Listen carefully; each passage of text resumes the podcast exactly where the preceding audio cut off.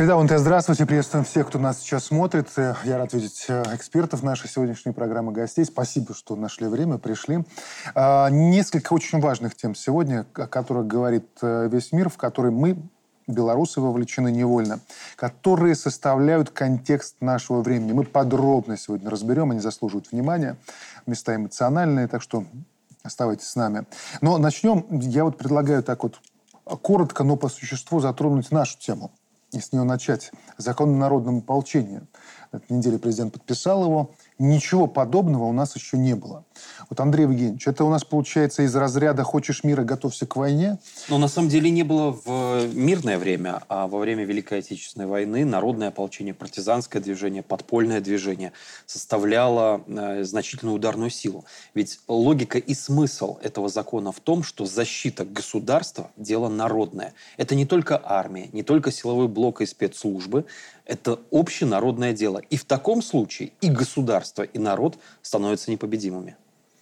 То есть это плюс дополнительно еще это эмоциональная, психологическая, патриотическая составляющая. Конечно, конечно. Ну и кроме того, это комплексная работа для того, чтобы, если мы говорим о безопасности, чтобы по всему спектру, то есть не дай бог что-то случается, мы не бегали, не оглядывались друг на друга, понимали, кто за что отвечает и куда идет. Это дополнение к территориальной обороне, да. это дополнение к Министерству обороны вооруженным силам, это возможность для людей патриотических, желающих защищать свою родину и свой клочок земли, о чем постоянно говорит президент Беларуси, это ведь народное ополчение привязано к местности. Это защита инфраструктурных объектов, защита своего дома, своих детей, своей семьи. Так вот, людям, которые желают защищать Родину. Кстати, там же и конкурс есть. Уже есть конкурс э, на вступление э, в эту народную оборону.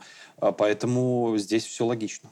Не, ну вот Андрей Евгеньевич тут э, вспомнил пример Великой Отечественной. Хочу обратить внимание, наш президент постоянно говорит, что э, мы сейчас живем в мире, потому что я все время готовлюсь к войне. Это правильные слова. Вот, например, Советский Союз э, вопрос с теми же партизанскими отрядами вынужден был решать уже по ходу. После того, как началась война, уже начали приниматься какие-то решения, причем административными управленческими органами, органами партийными. Но это не было прописано в законодательстве.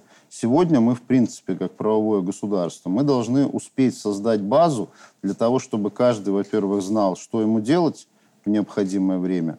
Поэтому лучше это сделать заранее, до начала каких-либо э, тяжелых моментов. Да? И, конечно, мы все надеемся, что закон этот не будет работать в полной мере, потому что мы не хотим, чтобы у нас на нашей территории начались военные действия. Естественно, и мы должны понимать четко, что этот закон не упрощает оборот оружия э, среди населения.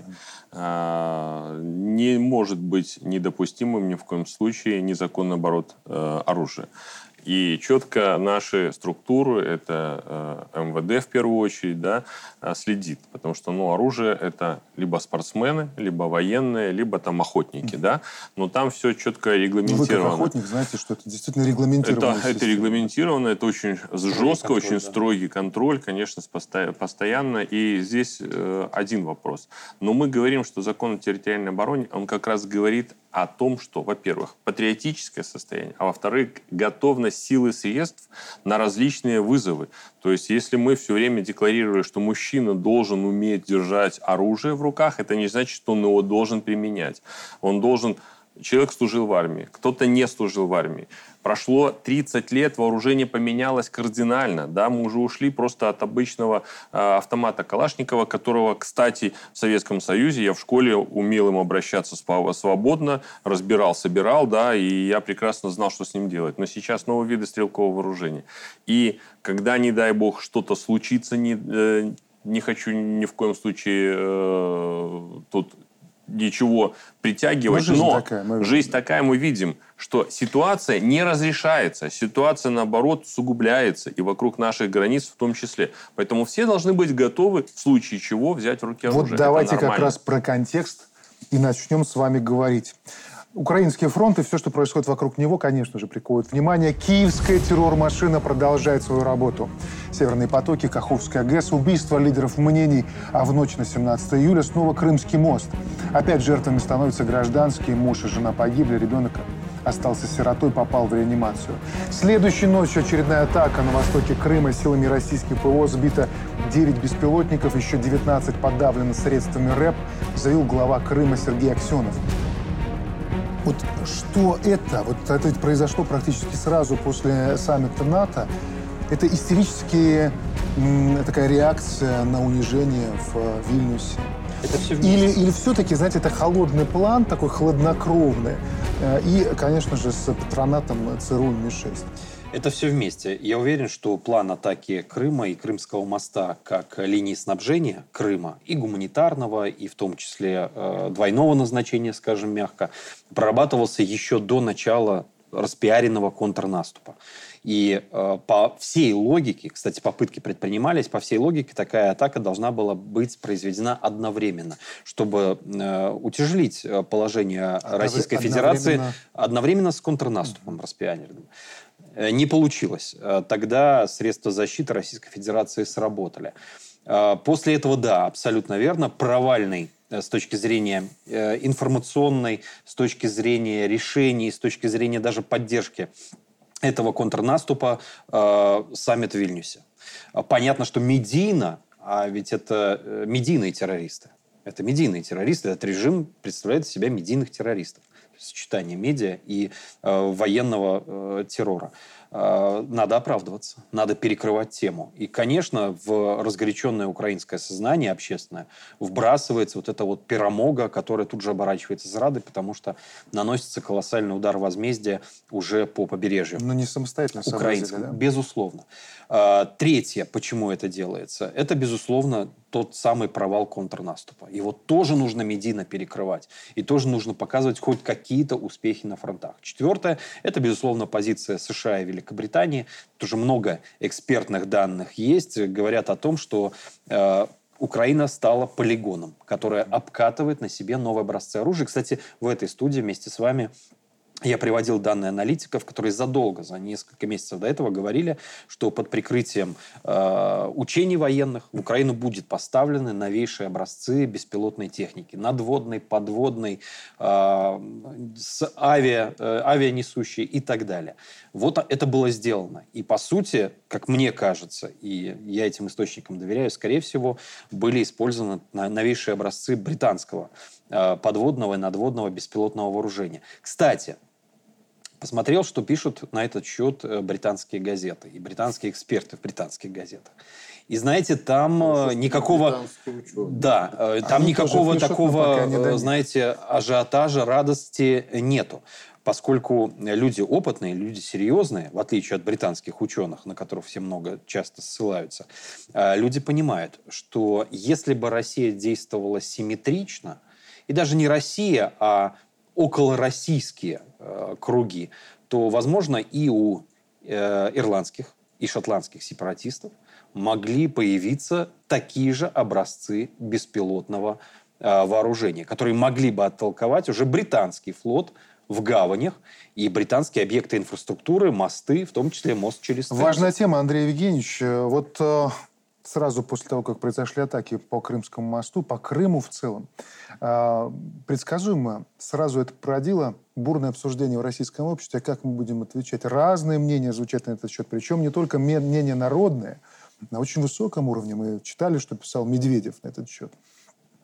Буквально в первые часы там, МИД России написал, если по итогам расследования будет выявлено западное происхождение беспилотных летательных аппаратов, это подтвердится участие Запада. Вот, Алексей Викторович, правильно ли я буду переводить сейчас с дипломатического, когда скажу, что МИД таким образом сказал следующее. Мы точно знаем, что за этим стоят западные спецслужбы, дайте нам время, и мы покажем, как будем отвечать на это. Ну, сейчас не надо быть большим аналитиком, чтобы видеть, что там за всем торчат уши Запада. Потому что mm-hmm. та помощь, которую оказывают сегодня э, страны НАТО, и Соединенные Штаты, и Европа, помощь и финансовая, помощь и оружием, помощь и в подготовке э, личного состава вооруженных сил Украины, помощь, которую оказывает Запад э, в э, разведывательных данных. Мы же видели, что перед атакой на Крымский мост по Черному морю кружил беспилотник американский. Мы видим постоянные снимки со спутников, которые делаются той же техникой американской.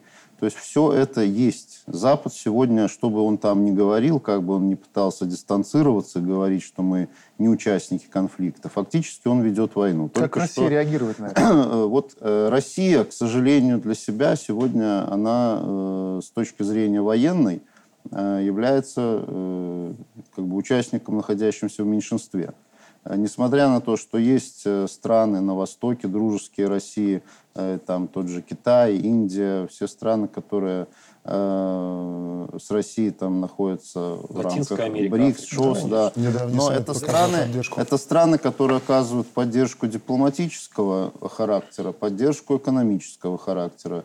Э, с точки зрения военного сотрудничества мы видим только более-менее тесное взаимодействие с Ираном по производству тех же и поставкам. Я просто хотел бы но, далеко не уйти от да, этого но вопроса. вопрос, вопрос да, что Россия делает с Западом. То есть если да. сегодня э, речь идет о чем? Что вот эти вот пресловутые красные линии, которые на самом деле Запад уже много раз переходил, угу. переступал и продолжает это делать.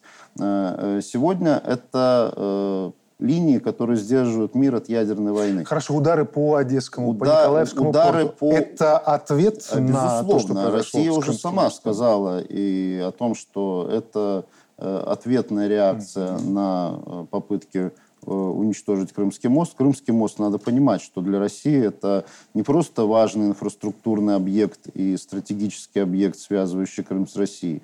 Это еще и предмет национальной гордости, это своеобразный такой символ э, вот той политики, проводимой Россией. Поэтому, конечно, этот мост имеет, э, и хотя он имеет важное значение именно с точки зрения коммуникационной, но он имеет не менее важное, может и более важное значение с точки зрения идеологической. Поэтому любые атаки на Крымский мост воспринимаются как удар по российской гордости. И поэтому задача э, обеспечить его сохранность всеми возможными силами. Конечно, э, мы уже видели, что за первым покушением на Крымский мост последовал настолько мощный удар по Украине, по всем и в том числе и западным регионам, и восточным, и центральным, по инфраструктурным объектам, от которого очень долго Украина э, пыталась оправиться, но и так и не смогла. Сейчас, безусловно, тоже э, есть оправдание, что наносимые удары по Николаеву, по Одессе – по вот этой портовой инфраструктуре. Это удары по как раз этим террористическим силам, при помощи которых наносился урон Крымского моста. А вот смотрите, Но вопрос, да. при, э, удар нанести по центрам принятия решений на Западе, это фактически уже вступление в войну в НАТО, это вступление в войну ядерную. И, конечно, никто этого не хочет. Но мы видим, как Запад как раз проверяет вот эти вот, вот, вот именно. возможности и прочность, насколько Я вот долго Россия Алексей может Викторович терпеть. Да, да, поспорил, да, это не помощь. Это не помощь, это инвестирование в войну, в убийство максимального количества украинцев, русских, э, белорусов, Запад не помощь, наших, Запад ведет да. войну. Да, это Дмитрий Евгеньевич, Дмитрий Евгеньевич, смотрите, а, вот то, как, мы, как они атакуют, вот э, характер атака, ну, действительно, это вот медийная война. И это провокация. Ну, провокация. Только, к сожалению, и... гибнут же люди. Нет, нет, я имею в виду, что ну, вот для украинцев что а, они не эффект, берут да. это в расчет, и мы видим, что для них гибель – это сопутствующие потери. Тем более мы видим, как они, что они пишут они в адрес этой девочки, это, которая да, осталась да. сиротой. Они поздравляют ее с тем, что она потеряла родителей, обещают, э, если она приедет на Украину, что а возьмите выдадут новых украинских... Беглый бывший депутат российский, либерал такой фашист, который заявляет, что нужно бить по э, скоплениям туристов, которые поедут не по Крымскому мосту, Конечно. а по территории Дмитрий Евгеньевич, вот смотрите, такие вещи, это ведь провокация, которая очевидно ставит одной из целью спровоцировать Россию на такой эмоциональный роковой ответ. Потому что сейчас говорят и про тактическое ядерное оружие, и удары по критической инфраструктуре зарубежных, западных стран. Вы вообще как вот смотрите на вот это противостояние? Вы знаете, э, конечно, та политика, которая была э, в Советском Союзе, она вызывала много споров, много кривотолков, но э, поступок Никиты Хрущева, который в одночасье привез на Кубу ядерное оружие, поставил, во-первых, э, конечно, безусловно, на грань ядерной войны все человечество, но четко показал всем свое место. И четко показал, что Советский Союз просто так в бирюльке, извините, не играет. Если надо, будет применено тактическое ядерное оружие. И тогда, извините, а, некоторые люди с одного континента сели на свою попу и поняли, что дальше уже точно нельзя.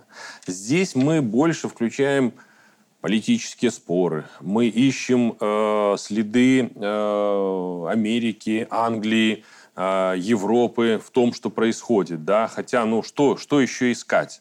Ну, наверное, Все даже если напишут письменно «да, это мы», мы все равно, не мы, да, а все равно российские э, специалисты будут проверять, точно ли это написан почерк, да, для чего это надо. А может быть, я ни к чему не призываю, да, я достаточно такой э, прямолинейный человек, иногда э, страдаю за это, но тем не менее вещи надо называть своими вещами. Может быть, все-таки стоит людям намекнуть, что мы не просто вам говорим и предупреждаем, а мы это конкретно можем сделать. Если вы просто не угомонитесь. Ну, я понимаю, что это будет супер эскалация, но я думаю, что рано или поздно э, к этому придет. Россия же уже намекала. Когда придется дать просто немножко по зубам. Россия уже не намекала и не а, один на, раз. Намекнуть в кавычках вы сказали? В кавычках, только вы... в кавычках. Не, в кавычках это значит, что намекать действием? Конечно. Россия уже намекала действием, наносились э, удары по инструкторам, в том числе mm-hmm. польским, британским и по сообщениям э, некрологам как раз польских э, высших офицеров, британских, американских инструкторов, которые прошли 3-4 войны и нашли свое последнее пристанище в Украине. Все было понятно, но не понимают люди. Не понимают люди даже таких жирных намеков. Россия отзывает гарантии безопасности судоходства сворачивает морской гуманитарный коридор в северо-западном акватории Черного моря. Тоже ведь ответ? Конечно, ответ. Но ну, здесь э, проблема в чем? Момент. Да, mm-hmm. здесь, здесь проблема в чем? А, к сожалению, Россия вот этой черноморской инициативой или сделкой не решила главный вопрос. То есть выход своего продовольствия и своих удобрений на широкие рынки и возможность, э, там, в том числе финансовых, страховых, логистических операций. А ведь это главная причина э, голода – Россия заявляет, у нас нынешний урожай 50 миллионов лишних тонн зерна, которые могут быть поставлены в Африку, которые могут быть поставлены в, в азиатский регион голодающим странам, но не дают поставлять. А значит, и президент Беларуси об этом точно говорил, и Россию потом, и Беларусь обвинят вот в этом грядущем голоде. Просто И это будет точка стравливания Латинской Америки, Африки и стран Азии с Россией. Попытка отрыва союзников. Ну вот Песков сказал, что удар по Крымскому мосту никак не повлиял на окончательное принятие решения выхода из зерновой сделки. Хотя, ну, вот все вокруг, то, о чем говорил Дмитрий Евгеньевич, все вокруг сопоставляют. Э, вот Скажем мягко, это дипломатия. Ну, да. На самом деле э, сделка была выгодна многим сторонам, в том числе и российской, если бы она выполнялась. Да. Россия указывала, что мы не хотим продлевать эту сделку еще до атаки на Крымский мост. Владимир Путин э, говорил э, там, по 13 числа э, июля о том, что нас обманули, нам не дали тех возможностей, которые обещали. То есть не был подключен один из российских банков обратно в SWIFT. Аммиакопровод был взорван, не было обеспечено, хотя обещали поставку аммиака на международный рынок. То, о чем говорил Андрей Евгеньевич, отсутствие возможности вывозить российское зерно и российские удобрения тоже пресекалось. Поэтому, конечно, сделка была убыточная для России, но она была все-таки вот с точки зрения именно имиджа, о том, что Россия дает возможность э, хотя бы э, на уровне вот этих вот э, предоставляемых возможностей вывоза зерна из Украины, э, э, дает возможность это зерно на мировой рынок поставлять, чем сбивает цены и позволяет кормить опосредованно страны третьего мира. Хотя мы же видели, что основная масса украинского Конечно. зерна увозилась на самом деле мы помним, в страны Европы, в Помним Турцию. кадры, как испанских свиней да. кормили, свиней в буквальном смысле, но, кормили но, этим зерном. Почему, почему, сделка, да. почему сделка сейчас завершилась? Может быть, это вот как раз одно из тех э, указаний, что Россия готова отстаивать все-таки свои интересы. На эту тему очень хорошо высказался в очередной раз генсек НАТО в Вильнюсе на саммите Альянса. Он повторил вот эту фобию э, стран Запада. В общем-то, дословно повторил сам же себя. Когда сказал, победа России в конфликте с Украиной на поле боя будет трагедией для Киева и сделает НАТО более уязвимой.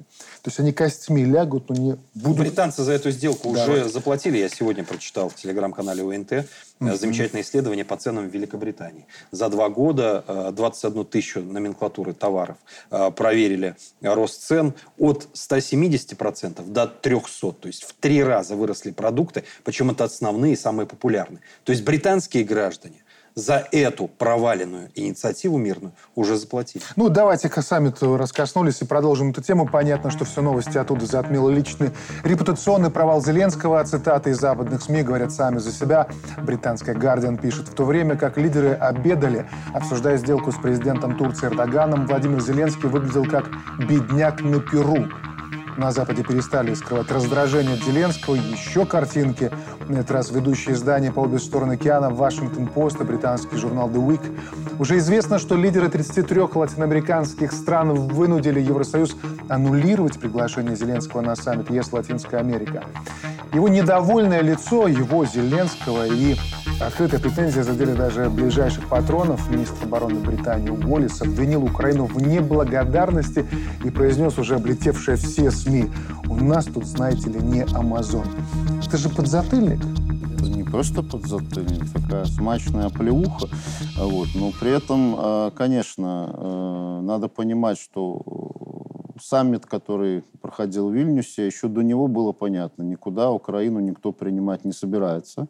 Все, что украинцами было развернуто в собственном и международном информационном пространстве, все те э, призывы, э, перемоги, заявления о том, что вот-вот мы уже добились своего, это все было не более чем э, пиар, рассчитанный на внутреннего потребителя, потому что, как мы видим, политика НАТО в отношении Украины, она достаточно предсказуема. Никто на себя не возьмет в здравом уме, пока еще есть там такие политики, не возьмет на себя обязательство принять страну, ведущую прямую войну, да, никто не будет брать на себя необходимость включать эту пятую пресловутую статью договора НАТО и непосредственно сразу же встревать с приемом Украины в ядерный конфликт международный.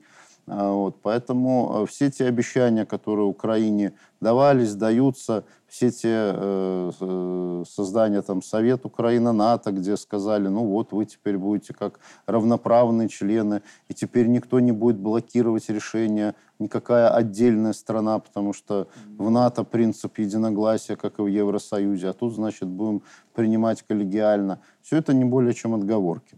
Э, вопрос э, стоял в том, что э, Зеленский ехал на этот саммит, ему надо было привести к себе внутрь страны, да, привести какую-то победу. Победа не получилась. И он об этом зная, что ее не будет, прекрасно понимая, осознавая, что ничего на самом деле не дадут, он э, заранее шел на обострение. Вот этот вот шантаж. плевок, плевок ему в лицо, когда ему сказали, что мы не Амазон, э, мы не, не обязаны вам тут постоянно поставлять Благодарности оружие. побольше. Да, то есть украинское, украинское сегодня поведение всех, начиная от высших политиков и заканчивая просто теми же беженцами, которые находятся в Европе, которые там жили на всем готовом и считают, что так и должно продолжаться. Это вот политика потребительская, которая уже надоела. Слушайте, на вот деле, есть всем. вопрос, хочу с вами его обсудить вот со всеми. А, в тот момент, когда происходили происходило вот это унижение Зеленского. Я когда говорю унижение, я держу в уме а, то, как Запад это воспринимает. Посмотрите еще раз на обложки, которые выходят в крупнейших западных изданиях. Это унижение Зеленского. Буквально в эти же дни, там где-то в Монако, Боксер Усик сказал, украинец, что, что как только я верну себе титул, еще раз получу его, то я пойду в президенты. Вот скажите, вот то, Там что еще это... Кличко есть. Да, нет, то, что Усик это сказал как раз в эти же часы, да. когда унижали Зеленского, это совпадение, Дмитрий Евгеньевич? Или, или патроны западные дали понять Киеву, что мы вместо актера можем поставить боксера? Не вопрос. А может быть, э, даже боксер понял, что он легко может стать президентом. Сейчас только а почему нет? Получу а почему нет? Да, ну, понимаете, наверное, в голове Усика родилась э, идея, а почему бы и не мне, да, пока никто не занял очередь, кто первый, вот и я здесь. Поэтому, ну, это на самом деле это провал власти.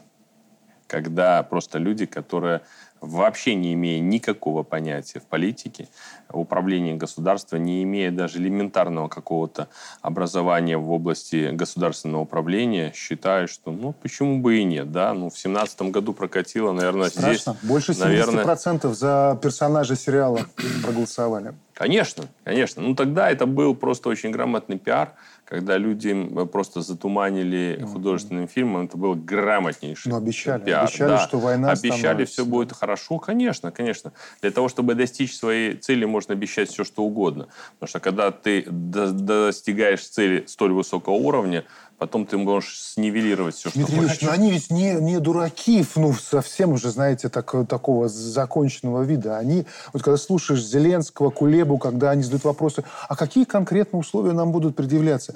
И почему они никак не поймут, что на этом празднике НАТО они не гости, условия они обед? любые, чтобы ограничить возможность принятия Украины. Ну, вы знаете, я могу... Хотя выборы у них скоро, у них на самом деле предстоит еще Я могу, да, чтобы так немножко абстрагироваться, я могу привести пример обычной э, нормальной рядовой семьи, да, когда ребенок э, сидит за столом аргументированно рассказывает, для чего ему надо, там, к примеру, компьютер, да, он будет развиваться, он будет делать что-то лучше, все остальное, да, все его слушают, все нормально, а потом папа говорит, ну хорошо, только мы тебе денег не дадим, ну и все.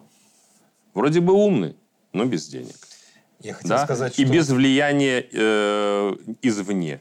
Вот и все. И на этом все сразу же заканчивается. На мой взгляд, это далеко не случайность, это систематическая политика. Э, Алексей Викторович, как историк, не даст соврать. Вы про Усика, да? Э, нет, я про общую ситуацию Слава с подготовкой вот таких вот э, безумных, террористических, опасных для всего мира элит. А что раньше когда-то было по-другому? А кто приводил Гитлера и нацистский режим к власти в Германии? Совершенно а кто после этого в 80-х годах накачивал исламский терроризм оружием, инструкторами. А кто до этого в 60-е годы просто подкармливал латиноамериканских диктаторов? Вот Самоса, известное выражение, наш сукин сын. Это же их был сукин сын. А кто ИГИЛ пестовал?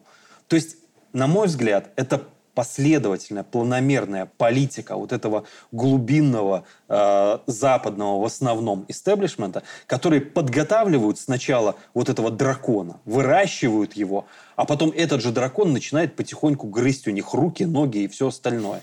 Мы про элиты поговорим. Хочу предложить вам слова советника офиса Зеленского Михаила Подалека, который объясняет, за что гибнут украинцы, и это не Украина.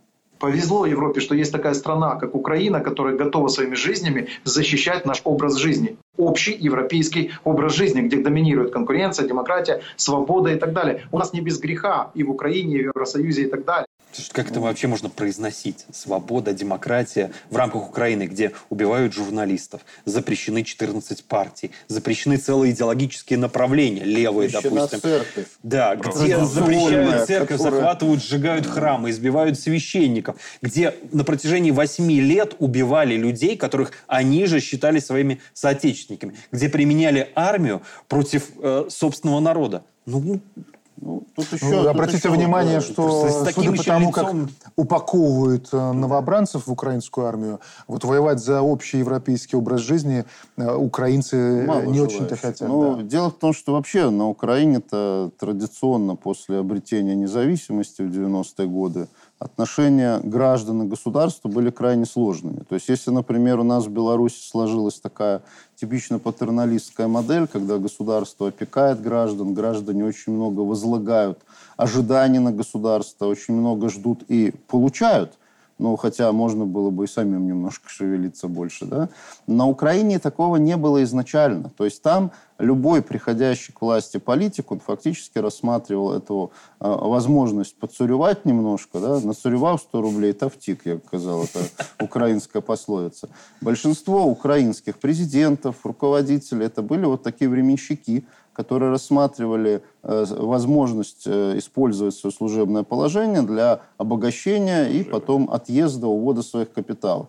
Нынешняя элита ничем не лучше. Причем, если раньше это были еще хотя бы какие-то люди, вот как Дмитрий Евгеньевич говорил, э, с элементами образования или с элементами там, опыта политического, как первые, там, ну, Кравчук, Кучма, Кучма да, возьмите, да. А вот, то нынешние, нынешние политики – это люди, которые пришли из каких угодно э, структуры, с каких угодно видов деятельности, но не с политического управления. Люди, которые мыслят категориями бизнеса, которые, ну, Зеленский, типичный бизнесмен, шоумен и бизнесмен, который вот это вот поставил э, во главу угла при управлении страной. Управлять страной как шоумен и бизнесмен нельзя.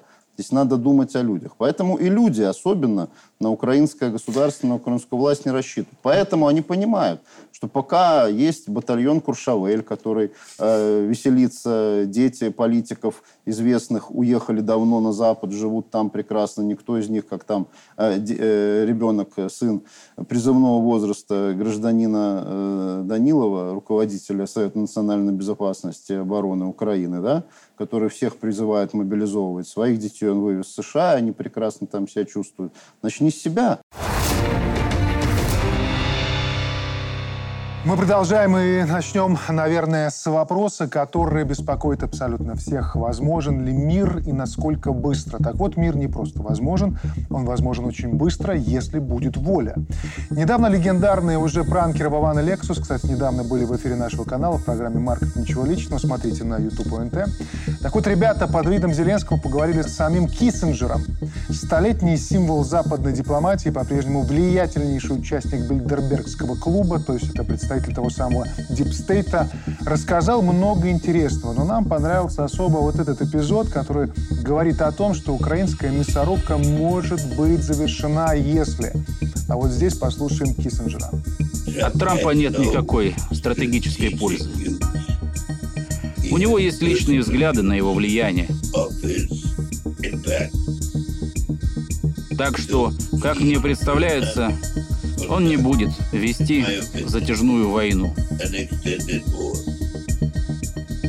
И он постарается разрешить, как он заявил, украинский конфликт в течение недели. Тем временем сам Трамп рвется в бой и обещает по-настоящему судьбоносную схватку. Если мы не победим в 2024-м, этой стране конец, так говорит. Слушаем. У нас в стране бардак. Мы закроем границы, станем энергетически независимыми и доминантами на рынке энергетики. Мы позаботимся о Европе. Цены пойдут вниз. Я заставлю Путина договориться с Зеленским. Очень быстро. У нас снова будет прекрасный мир. Но вот что я вам скажу. Если мы не победим в 2024-м, этой стране конец. Дмитрий Ильич, так вот почему Трамп, как сказал Киссинджер, стратегически бесполезный. Он, блин, воевать не хочет. Ну, дело в том, что, что Трамп, делать? как и политик, он популист, э, да. Я заставлю Путина договориться с Зеленским и в течение недели прекращу войну. Скорее всего, он скажет э, Зеленскому прекратить войну. Там было и, все на этом, там было и, и все на этом закончится. Потому что, ну, уж кто-кто, а Путин это тот политик, которого не заставишь Знаете, делать что что-то, еще интересно? Вот в этом хочет. интервью, которое вот пранкеры сделали, он очень много, вот мы обычно конспирология, Бильдербергский клуб, так вот Киссинджер, участник постоянно вот этого клуба, о нем говорит не просто как о каком-то институте, а о реально действующем инструменте, в котором, кстати, Украину активно обсуждают. И вот если слушать это интервью Киссинджера, он говорит о том, что большинство лидеров вот в время последней встречи были категорически против принятия Украины в НАТО. Потом случился саммит НАТО. А если они против участия Украины в НАТО, значит, они против многих других вопросов. Это не Конечно. А, мы говорим, лиц. да, мы ну, говорим, совершенно верно. Мы говорим здесь, это сговор лиц, которые управляют да политикой практически большей половины планеты и влияет на нее. Поэтому вот они высказались против вступления, и ничего не получилось на саммите. Съехалось столько много стран, да, столько много обсуждали, но когда маленькая элита сказала нет, то вы там собираетесь, пейте кофе, здороваетесь, фотографируетесь, но у вас все равно ничего не будет, потому что вот вам резолюция, вы ее просто зачитаете. Да? Зачастую так и происходит. Почему э, не хотят, чтобы Трамп победил? Да Просто потому, что он уже был президентом, который выстраивал нормальную политику в отношении обычных американцев. Он очень хороший бизнесмен. И это доказано уже жизнью. Мы можем посмотреть, насколько у него э, сильна империя. И он понимает, что деньги можно строить, э, делать не только на войне, но и просто на нормальном развитии экономики, когда и, ты увидишь конечный результат. И он ведь тоже элита. Он ведь тоже элита. Конечно, да, он тоже элита, но который пошел, который пошел против. Кругов, а противоположных. Конечно. он представитель партии, которая сегодня транслирует более консервативные ценности. Э, республиканцы и Трамп именно как Но быстрый мир возможен? Э, возможно. Быстрый мир... Э, возможно. Нет, за неделю, конечно, мира невозможно. Но вопрос в том, что принуждение к миру Украины со стороны Соединенных Штатов, безусловно, приведет, то есть просто по одному щелчку будет отключено все финансирование, поставки вооружений, а также США, как сегодняшний доминант и гегемон в рамках НАТО, то же самое могут указать своим европейским сателлитам.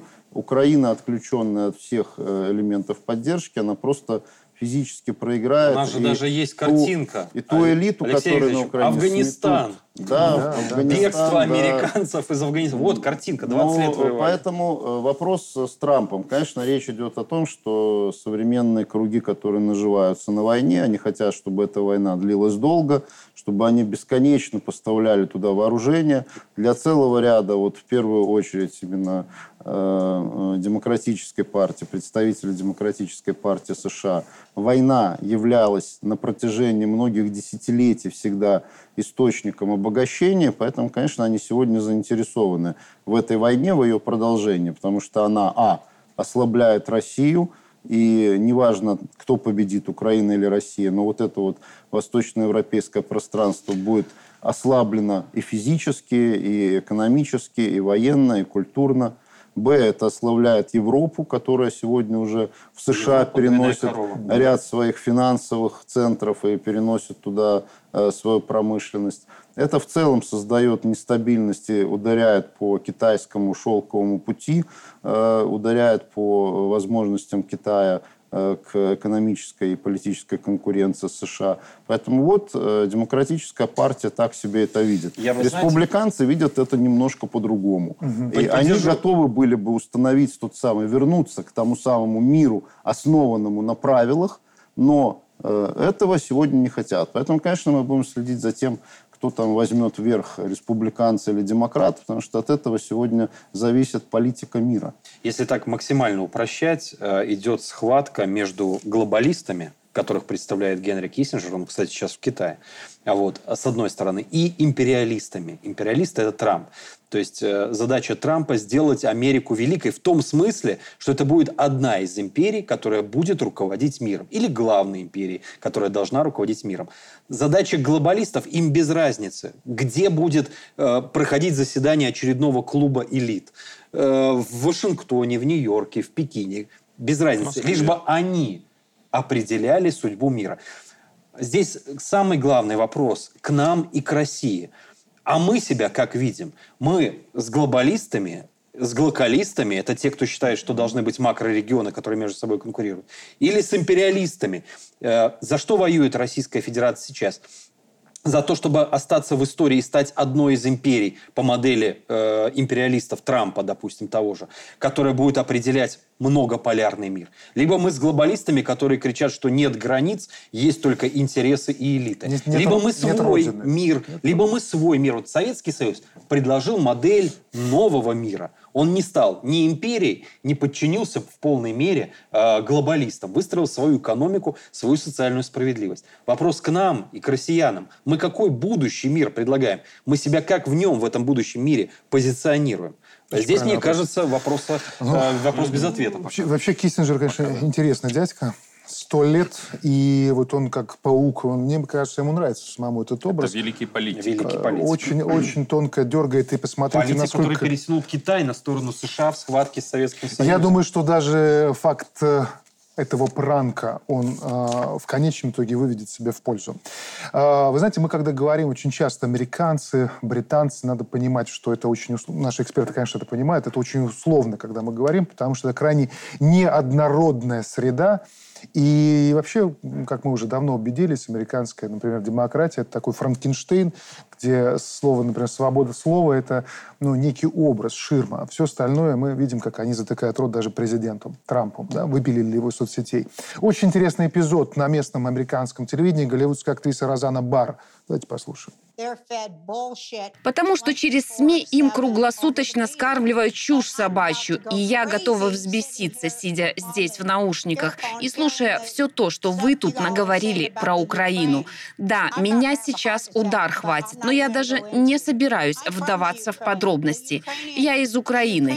Украинцы. Украинцы там, там огромная доля нацистов. Не знаю, насколько вы в курсе, но на Украине огромное количество нацистов, и они на самом деле убили всю мою семью. Я из Украины, и они согнали всю мою семью, бабушек, прабабушек и прадедушек, 10 братьев-сестер отвели в лес и похоронили живьем на Украине.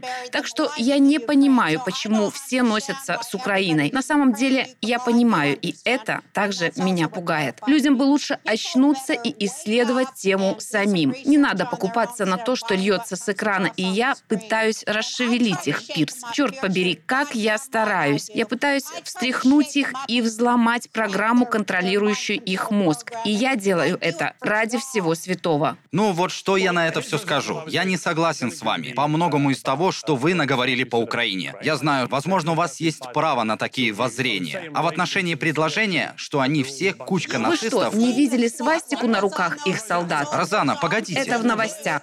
Ну, вот такой эпизод, согласитесь, очень показательный. Возможно, вы правы. Мне нравится эта фраза. Возможно, вы правы. То есть, если бы она утверждала, что все окей, какая вы молодец, все хорошо. Как только идет альтернативное мнение, это вот в оплоте э, демократии. Опасное да? для них мнение. Да, опасное для них мнение, либо мнение, которое идет в пику, да, противовес. Им придется как-то выходить из состояния комфорта и как-то на это реагировать. Они говорят, наверное, вы правы.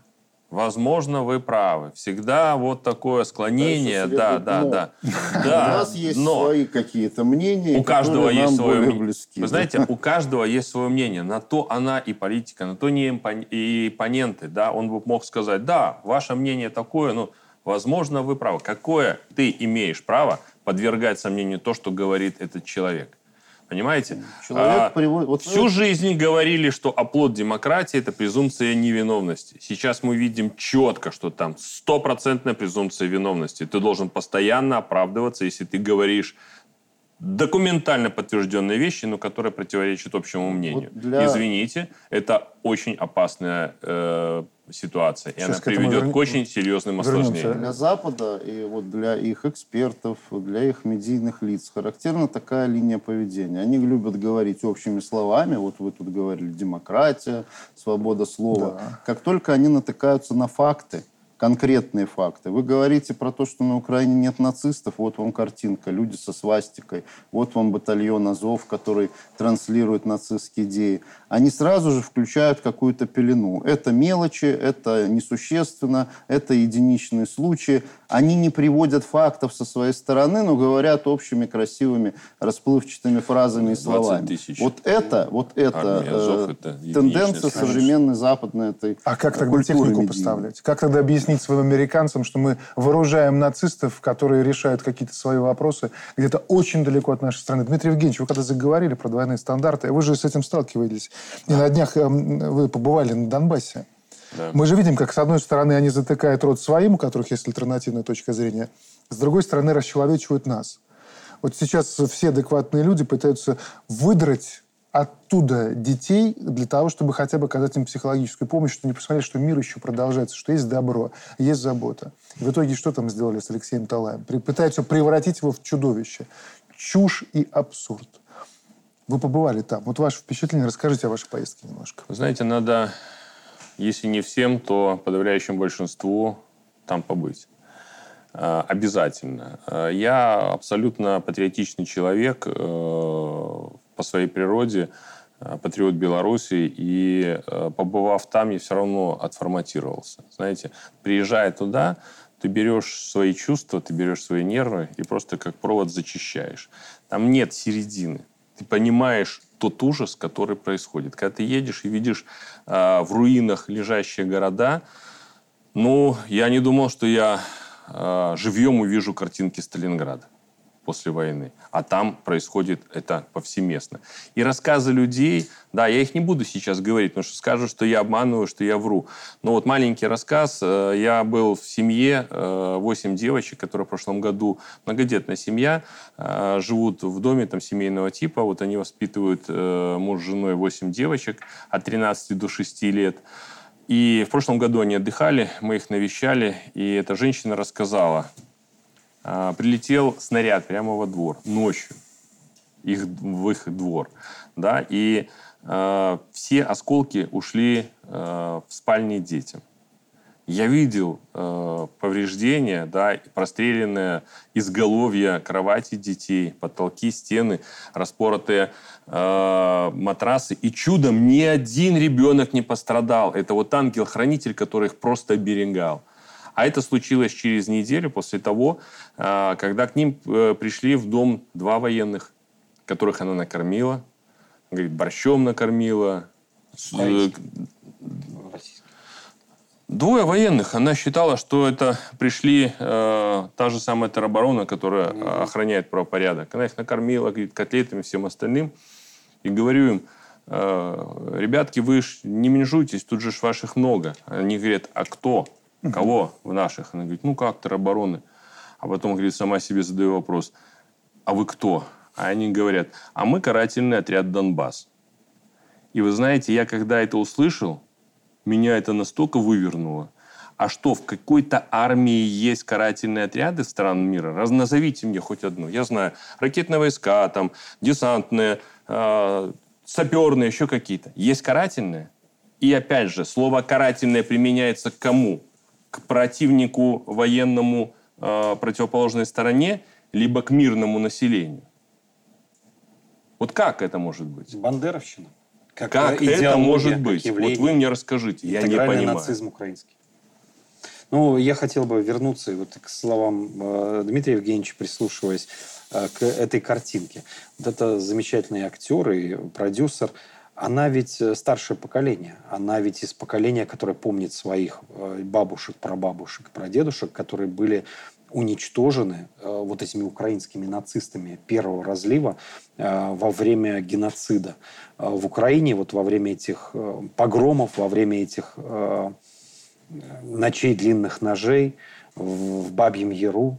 А новое поколение так вот сможет выступить и рассказать? Ведь опять возвращаясь к информации и к медийным войнам, а, миллионы правнуков солдат Победы, украинцев, сейчас а, оболванены вот этой неонацистской идеологией превосходства, которая позволяет им называть, называть себя новыми карателями. Андрей Евгеньевич, не надо миллионы. Есть Зеленский, у которого дедушка служил и воевал да, на той войне по одну сторону баррикад, а он теперь фактически находится и возглавляет другую сторону.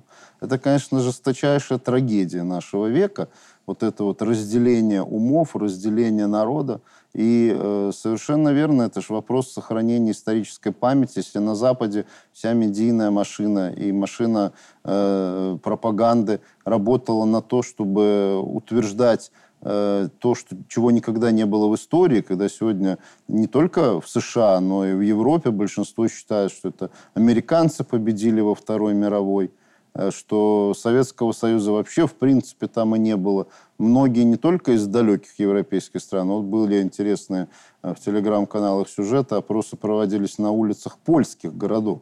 Польша, которая пострадала от гитлеровского нацизма, Польша, которая себя считает жертвой Второй мировой, и которую освобождали с ценой своих жизней 600 тысяч солдат Красной Армии. И там, на улицах Польши, молодежь не вспоминает Советский Союз, потому что ей про него не рассказывали, ей создавали абсолютно неправильную картину в голове. Вот это сегодня трагедия, конечно. Поэтому, возможно, возрождение сегодня и абсолютно вот такое вот дикое использование названий «мы каратели, ходите этим и гордиться», ну, нормальному человеку, здравомыслящему, конечно, это Остается буквально, буквально пару минут программы. Мне хотелось бы завершить просто о том, чтобы мы сделали выводы, о, о которых, знаете, выводы, о которых продолжаешь думать. Мне кажется, вот много сегодня было почвы для того, чтобы вот задуматься о каких-то вещах.